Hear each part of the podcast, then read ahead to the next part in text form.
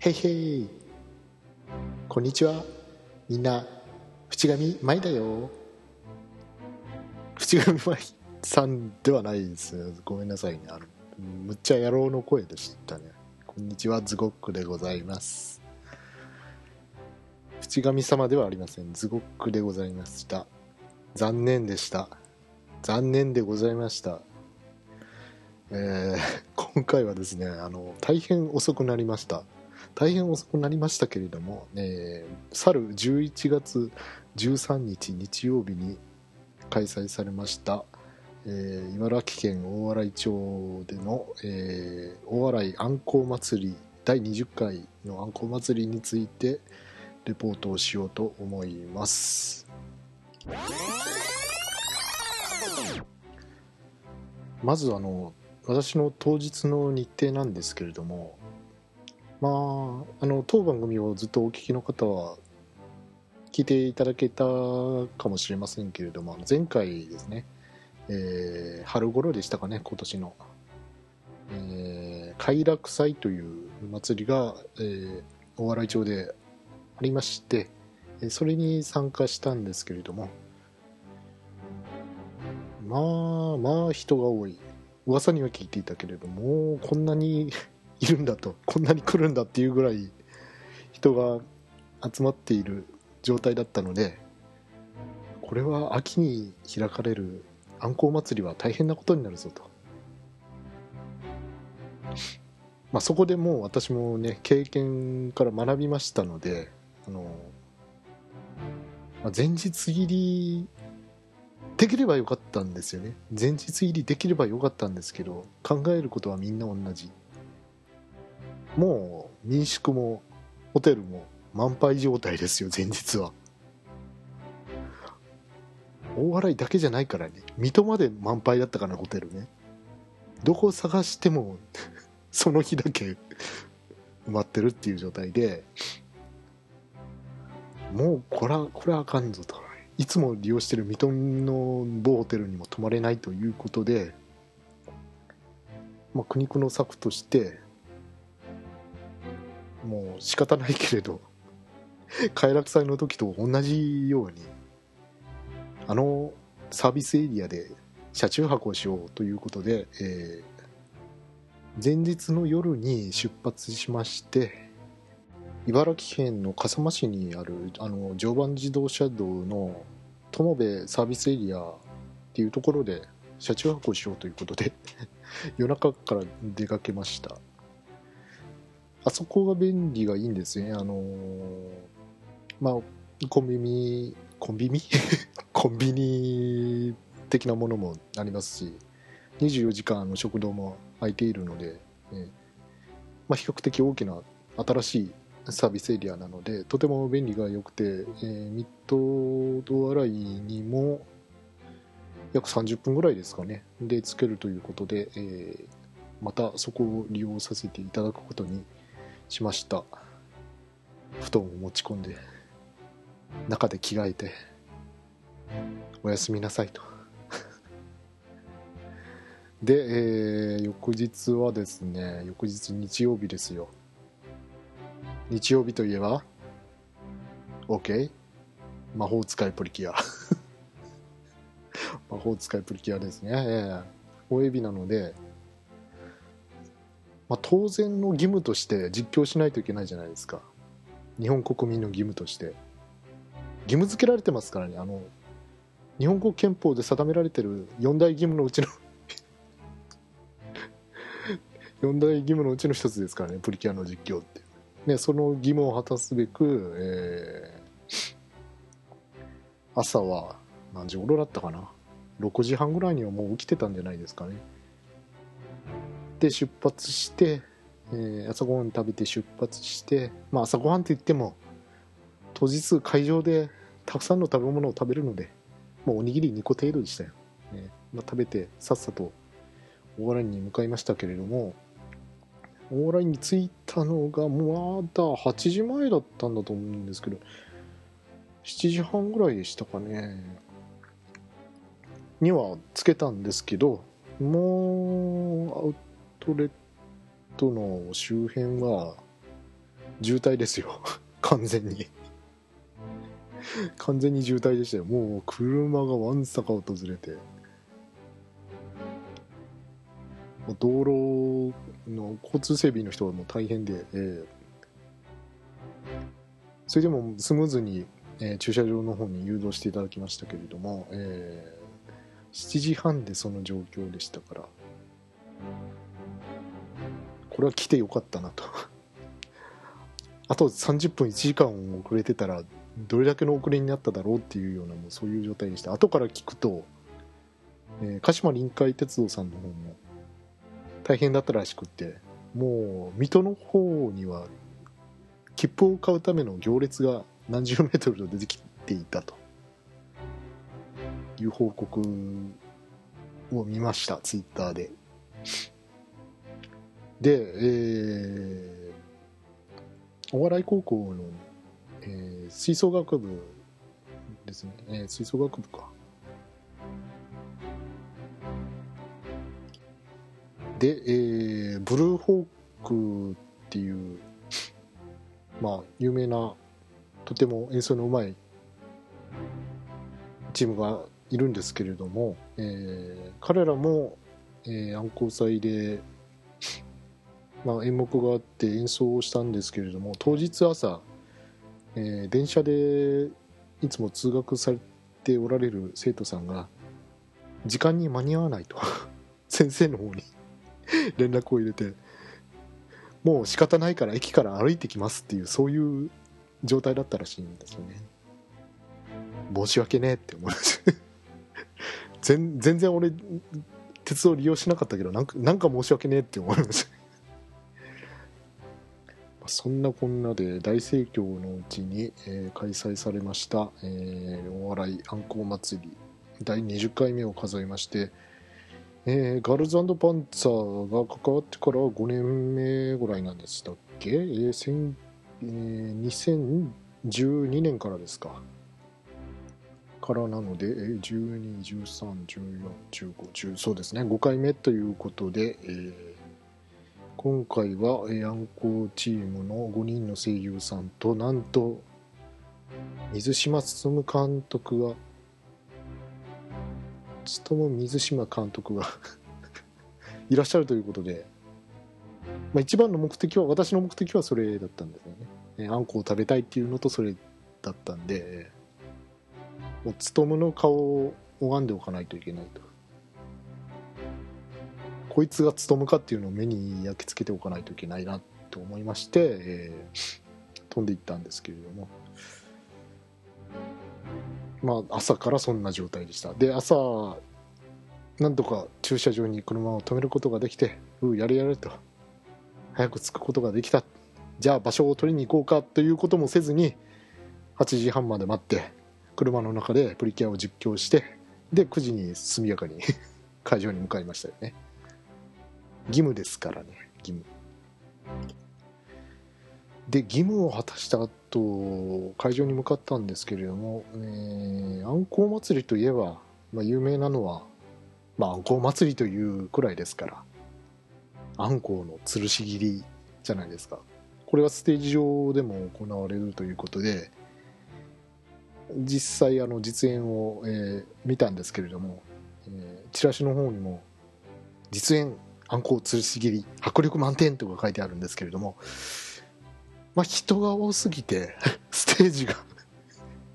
ステージから 100m ぐらい離れてたかな、うん、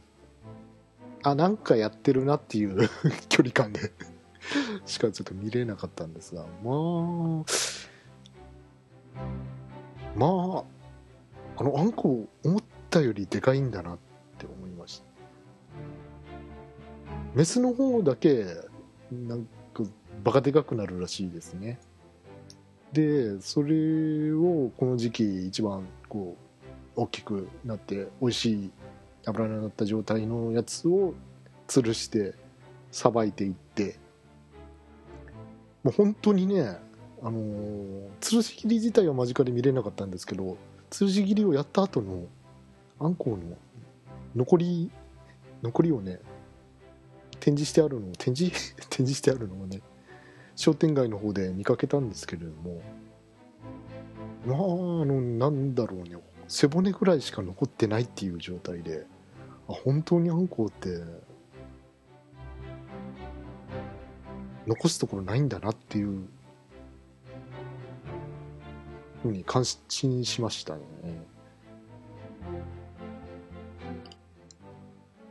まあ、で、そのイベントで、えー、通し切りしたあんこを数量限定ででっかい鍋に煮て、であんこ汁を振る舞うってな何円だったかな？100円とか200円で振る舞うっていうことが行われてたんですけれどもちょっととてもじゃないけれど並んでる暇ないなって思ったんでまああんこ汁諦めるかって思ってたんですがまああんこ祭りっていうくらいでしたからそこで食べなくてもあの普通にあのまあね、値段こそ300円400円しましたが会場のテントの方でまあ何箇所かあんこ汁を出しておられるところがあったんでそこで普通に 食べることができまして美味しかったですね、えー、前回快楽祭の時いやもっと前だったかな。初めてお笑い行った時に鍋を食べて、えー、その時に味はレポートしたのでその収録を聞いていただきたいと思うんですけれども、まあ、身は淡白であん肝は濃厚でという感じで、まあ、食べたことのない人は一度食べた方がいいなと。ぜひ食べた方がいいなっていう。鍋ですねあんこは。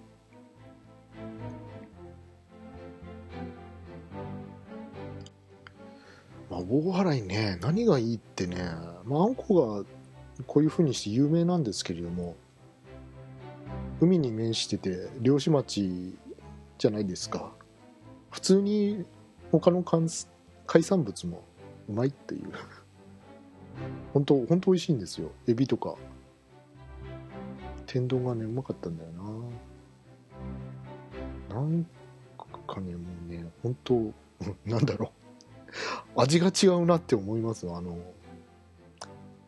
埼玉にいると海ないじゃないですか埼玉。私あの実家海のそばなので埼玉に住んでいるとやっぱり時々海が恋しくなるんですけれども海と海産物が恋しくなるんですけどもまあよく寿司を食べに行きますけれどもやっぱり海辺の町の海産物の味にはかないませんわっていう。ぐらい味が違うんですよね本当。なのでぜひ、えー、お笑いにまあ茨城県の沿岸部は大体あんこが取れるところは名物らしいのでぜひとも茨城県に行かれた際は、えー、このシーズンですね、えー、大体11月から翌年の3月ぐらいですかは一番、えー、美味しい季節だということであっちこっちの店であんこ鍋出ると思いますので調べていって、えー、お召し上がりくださいというふうにお伝えしておきます。で、えー、祭りそのものですけれども、えー、まあ会場はすごい人ですわ。前回の快楽祭以上に人が溢れておりまして、まあなんといっても水島監督は初めてお笑いに来るという。水島監督自体があまり公に姿を現さない人で、まあ、仕事もお忙しいですからね。なかなか人前に出る暇がそもそもないっていう方ですから。であの写真なんかも NG なのかな？NG なんでしょうね。ほとんど雑誌やネットにも載ったことがない人なので、うん、聞いた話によると今までもあの普通にあんこ祭りに来てたっていう会場にお客さんに紛れてステージを見ていたっていうことらしいです本人の話では。むちゃくちゃステルス能力が高い人で、えー面が割れてないと強いですねそういうところはね、えー、でまあ人が多かったので前回のところまでは前回のようないい席には座れなかったんですけれどもまあ、あの辺の近くのところまで行ってなんとかなんとかまあ自分のスペースを確保してそうありましたが、えー、目的のそのガルパンのステージまでが長いわけですね、長いわけですよ、まあ、ある程度会場回ってでいろいろ食べてでまあ早めに行ってスワットがないといいところで見れないぞと。いうことで移動したんですけれども1時間以上間があったので、ええ、でまあ会場回って食べたとは言ってもちょこちょこっとなので朝もそんなに、まあ、おにぎり2個程度で食べられなかったので、えー、途中だんだんお腹が空いてくるわけですね。お昼になるにつれて。なので、えー、さっき買った欲しいもん。イベントの間中こうちまちまちまちまと 食べながら 過ごしてたというそういう状態でした。でそのガルパンのステージが始まる前に「仮面ライダーエグゼイドショー 」なんてのもありまして今絶賛放映中でございますけれどもエグゼイドね。エグゼイドでまあ当然ちっちゃいお子様方が優先で見られるということでね。こうステージの、ま、最前列の方はそういう小さなこう優先で、えー、場所を確保してあったんですけれどもまあ集まっているのはオタクじゃないですか、まあ、当然ね仮面ライダー大好きな大きなお友達も多数含まれますよ。大きなお友達でなかったとしても特撮のヒーローのファンじゃなかったとしてもやはりそこはね野郎どもが集まってるわけですからこういう仮面ライダーってやっぱりこう憧れのヒーローじゃないですか。でああいうステージがあった時のお約束でこう会場のみんなに振って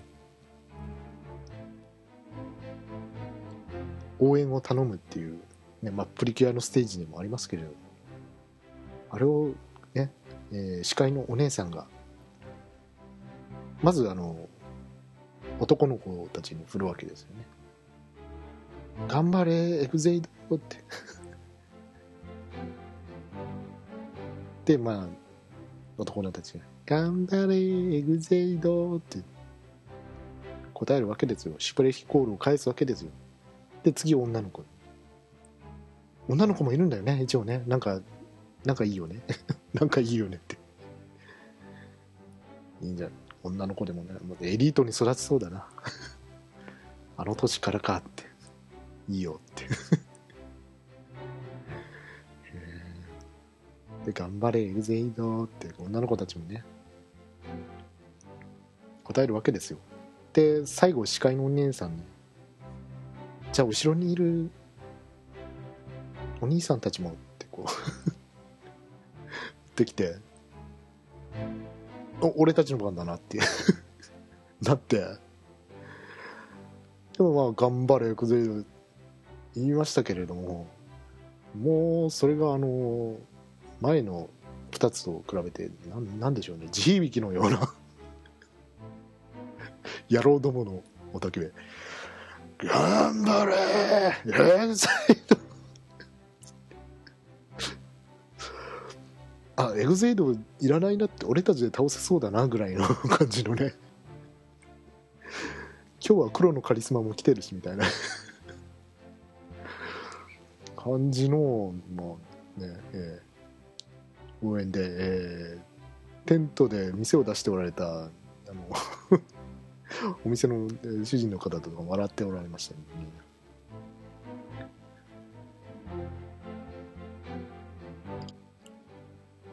まあ会場うろついてて何がびっくりしたって、ね、物が安かったっていうのが びっくりしたとこそこがよってあのね普通に売ってあるものが安かったんでなんか普通に買い物して帰りたいって思ったぐらいでバナナとか白菜とか安かったんですよ。バナナねなんか一房50円とかで売ってた ところがえこの値段と思って。白菜がね150円。興味ね今年あの野菜高騰してるじゃないですか。白菜一つ400円とかしてるわけですよ今。それが150円って。普通に買って帰りたかったんですけれどもまあまあそれは置いといて、えー、でまあガルパンのステージを心待ちにして、えー、座ってたわけですけれども。まあ今日今日はというかね当日はね、えー、快晴で本当ねびっくりするぐらいの快晴で。やっぱりあれかな？俺が晴れ男なのかな、うん、そのおかげかな、うん、淵神様の意向を打ち消すような雨女の力を打ち消すようなこう快晴でね。プロデューサーのあの杉山さんが心配をなさって心配というかあの いじりですね。あれはジョークだと思うんですけど。今日こんなに晴れていて淵上さんの体調が心配なんですかとか。えー、いじっておられましたけれどもも本当それぐらいの快晴でとても気持ちよくて、えー、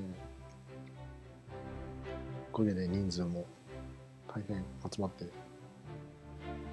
主催者発表に何人でしたっけ？まあとにかく去年よりも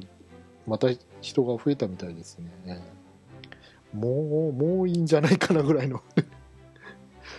もうコミケ状態でもう増えなくていいんじゃないかなぐらいの人数にそろそろタッチしてきてるようで、祭り開く方も大変でしょあれは。うん。なんかね事故でも起こったらねほんとそれこそね気が気じゃないでしょうね。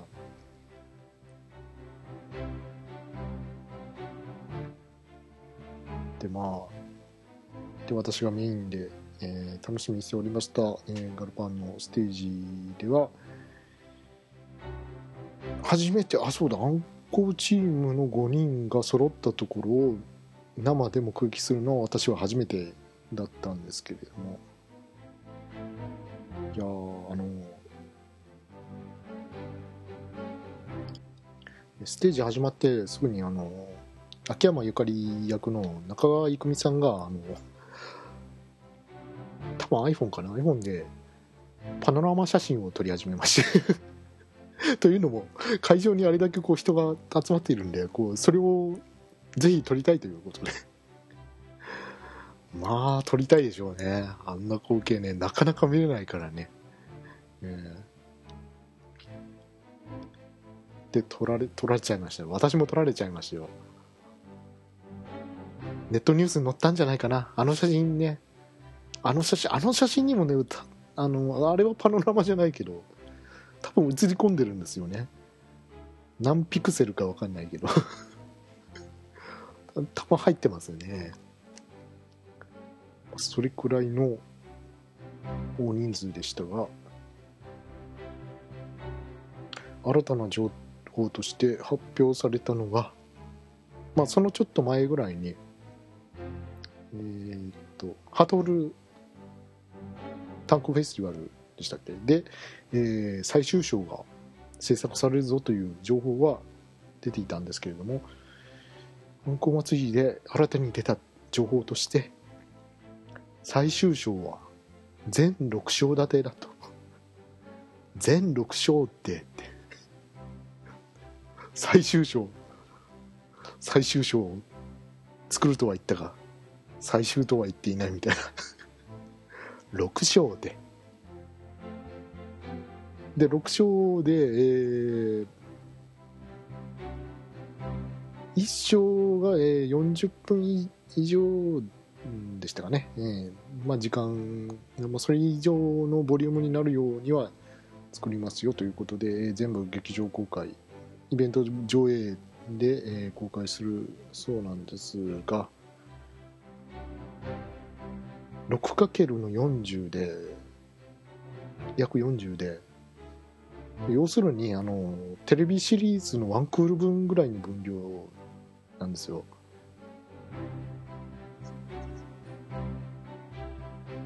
これってつまりあのワンクール分のお話を作りたいけれどもテレビじゃ制作が追いつかないしあの予算的にやっぱり劇場版にして やらないとクオリティも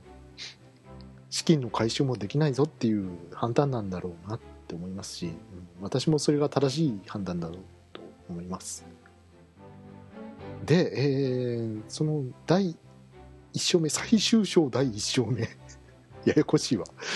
最終章第1章目の公開が、えー、2017年の12月っていうことで1年後まだ公開されてないっていう 状態だということが発表されましてね、えー、まあまあ聞いてるこちらとしてはまあねうん。なんだろうね。まあ楽しい楽しみが楽しみがあと1年以上伸びたぞっていう。1勝目でそれだったらなんだろう。6勝目公開されるの何年後になるんだろうなっていう感じですけれども。まあ水島監督も忙しいですからね。このあんこう祭りにも本当仕事と仕事の間間を縫っていらっしゃったみたいですし。6勝6勝ね。まあみんなもう遅くなるだろうなっていうのは 分かってたみたいで。もうなんか誰も口にしないけれど 遅くなるだろうなっていうコンセンサスが取れてたみたいで、えー、そこはみんな驚な そこはみんなあんまり驚いてませんでしたね、えー、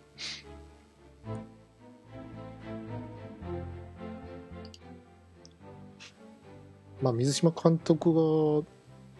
これあの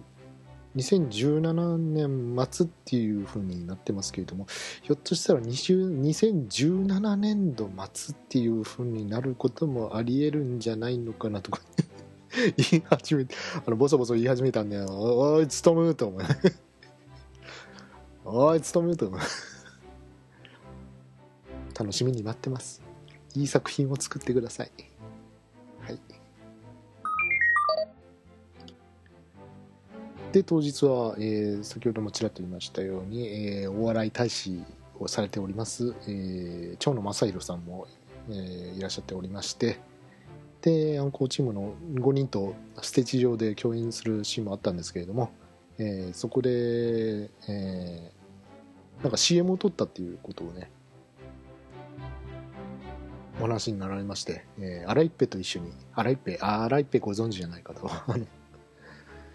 大洗の、えゆるキャラで、えー、口のところにハマグリがついていて、えー、髪の毛が、えー、しらすっていう。あのボールのようなゆるキャラがいるんですけれどもやたらこう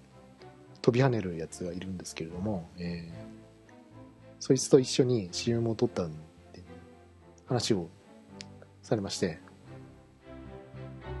でまあその時の様子をいろいろねああだったよなこうだったよなみたいな こと。長野さんと荒井っぺで会話してたんですけれどもああの時の中身と違うのかって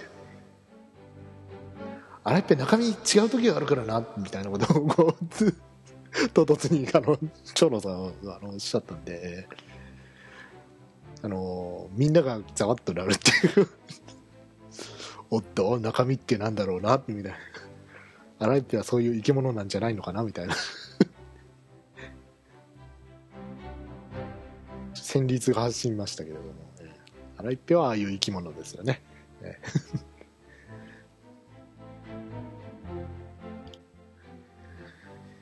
でまあまあ大きな事故もなく、えー、ステージの方も終わりまして、えーまあ、いつも通りに、えー、屋台の方も堪能してえー、商店街の方では板車祭りがやってまして板車コンテストですか？がやってましてまあね商店街が全部歩行者天国になってえー何台何台ぐらいあったんだろうな。駐車場とかにも展示してたたんで、えー駐車場にあの戦車のレプリカとその板車、ね、銀行の駐車場だとかなんだとかにね。うまくスペースを活用してね。ね。本当地元の方のあの努力が分かりますね。ね。という感じで、え並べてあったんですけれども、えーまあ、板車なので、えーキャラクターが当然表面にプリントをこう貼ってあるんですが、えー記念に私も写真を撮っていくわけですよ板車のね。えーでまあ全部が全部は撮れないので、まあ、気になったところだけこう撮っていったわけですけれども、えー後から写真を見直してみると、まあ、全部が全部あのキャラクター A とキャラクター B がこうちょっと絡み合ってるみたいにイチャイチャしてるっていう感じのやつばっかり撮っててあもうユリばっかり撮ってるって思う。ダメだわユリ中ユリばっか撮ってるわって自分で思いましたよね。もうどうしようもないなって。どうしようもないユリ中だなって思いながら。女とか注射のやつが良かったかな一番な。まあ、イタちゃのゆりっぷりもすごかったんですけれども私があのちょっと許せないことがあったんですよ。本当に許せないことがあったんですよ。何かと申し上げますと、えー豆腐屋さんあるんですが豆腐屋さんの前のパネルね、えーキャラクターパネルねカエサルとアンツ用のカルパッチョが2人並んで設置されてあったっていう。おいおい前来た時はこんなんじゃなかったぞと。ななんですかね？あの前持ってたお店がん？閉まったかどうかしたんでしたっけ？まあどういういきさつかは詳しいことは忘れましたけれど。確か、うん、まあそういういきさつでカルパッチョはそこに新しく並べられてんですよね。前らな何当然のように並んで立っとんねんという。もう許せませんね。合いびきだろうと。お前お前ら何見せつけとんねんと。大勢のいる人通りの多いところで。イチャイチャイチャイチャしやがってと。まあこれが有利中としてこう、ね、あの非常に憤慨したところでございましたけれども。まあバッチリ写真は撮ってきました。撮るんかい。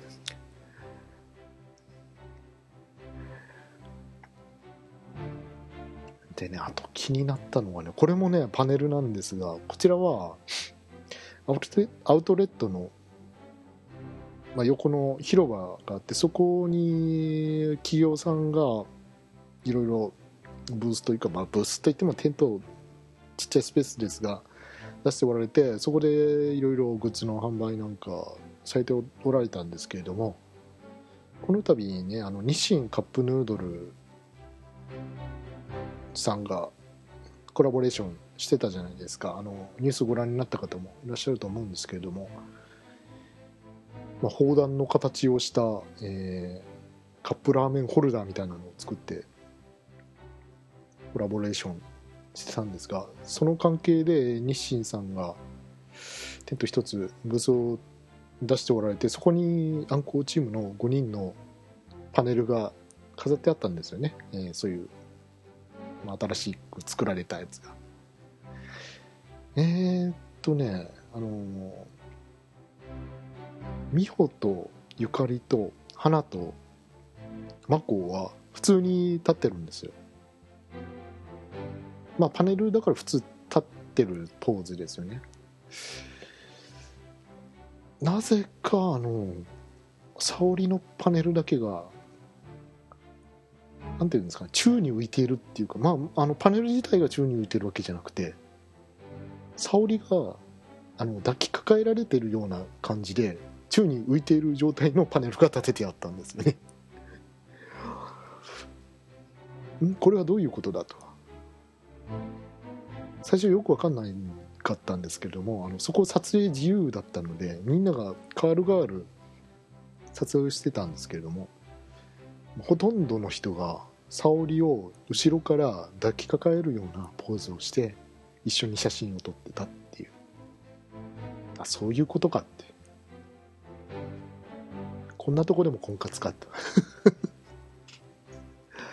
こんなとこでも、えー、婚活ですか？沙織さんみたいな。モテモテですね。よろしかったですねって。れがやつらのやり方かみたいな。そういうそういうパネルでした、ね、多分まんまと載せられたんだろうなと思います我々が作った人それを想定してるんだなっていうのはよく分かりました。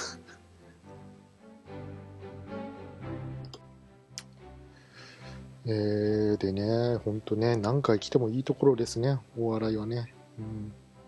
あんこう祭りの後にも私一回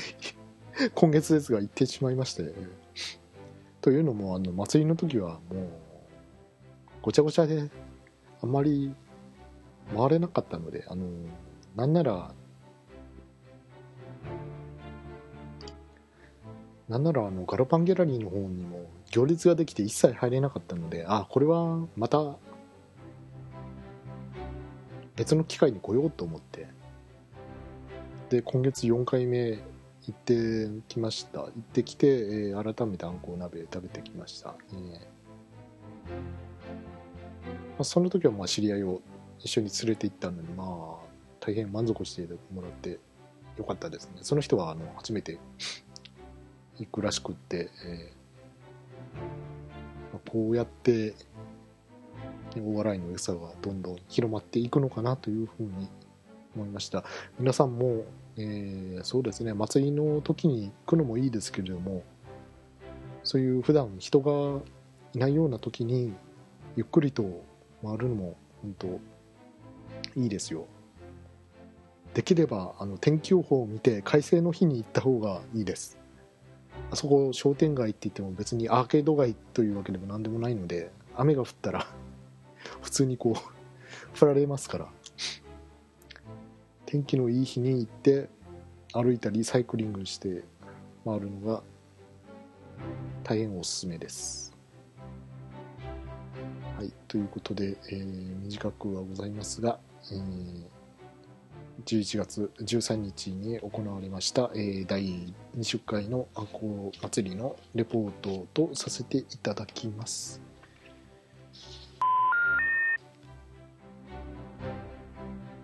まあ、3月までは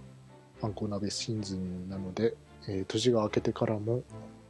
これ配信されるのいつですかね？年明けてからなのかね？えー、わかりませんけれども、えー、3月まではシーズンなのでお近くの方は行かれてみてはいかがでしょうか？年末年始イベントなどもコミケなどもありますしね。そういう機会を利用して首都圏からま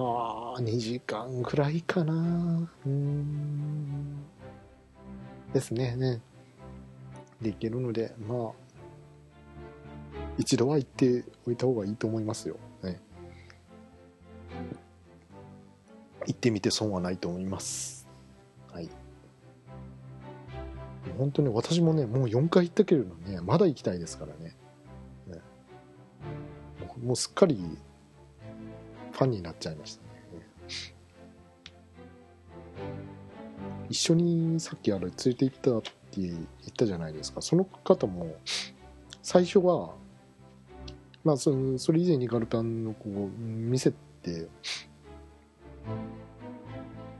まあ、当然見せたわけなんですが、私は無理やりね、無理やり見せたわけなんですけど、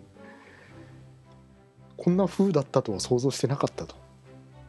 どうせあの、地元の人が申し訳程度にこうガルパンのパネルを飾ったりしてるだけなんじゃないかっていうふうにご想像なさってたみたいなんですけれども、まあ、行かれたことのある方はご存知の通りもうがっつり溶け込んでますよね。もうあの街。ここまでしてくれるのっていう感じの取り組み用で、まあ、それ以外でも本当ね魅力がいろいろあってあのまたブロンズ寄ったんですよ。もう本当ね相変わらずおばちゃん元気だったなと思って。狭いのにごめんねって言われましたけど、ね。まあね、それを承知で来ていますみたいな。なんなら2回目ですみたいな。感じで寄りましたけれど、えー、大洗からあの話突然変わりますけど大洗からあのフェリーが出てるじゃないですか。サンフラワー、あの劇場版で一番最後エンディングの時に美穂たちが北海道の試合会場から大洗に戻ってくる時に乗ってた船がサンフラワーなんですけれどもあれで北海道の方まで苫小牧まで便がずっと出てるので、まあ、今の時期冬なのであんまり北海道に 行きたくはないですが千歳空港大変だったみたいですけども、えー雪がね、ね、ああいう時期にあんまり私もあの九州の人間として寒いの苦手なので行きたくないんですけれども夏場とかにぜひともんゴールデンウィークとかね、うん、何しろ時間がないからね社会人は、ねまとまった休みができた時にフェリーを使ってゆったりと北海道に旅行したいなっていうふうには思ってます今度はそれが目標ですはい、ということで、えー、大したことは言えませんでしたが、えー、皆さんもお笑いに行ってみてください。完全に私がお笑い大使のような状態になっておりますけれども、えー、今回はここで終わらせていただきたいと思います。お相手は、口が意外だよではなく、ズゴコでございました。それでは皆さんさようなら。バイバーイ。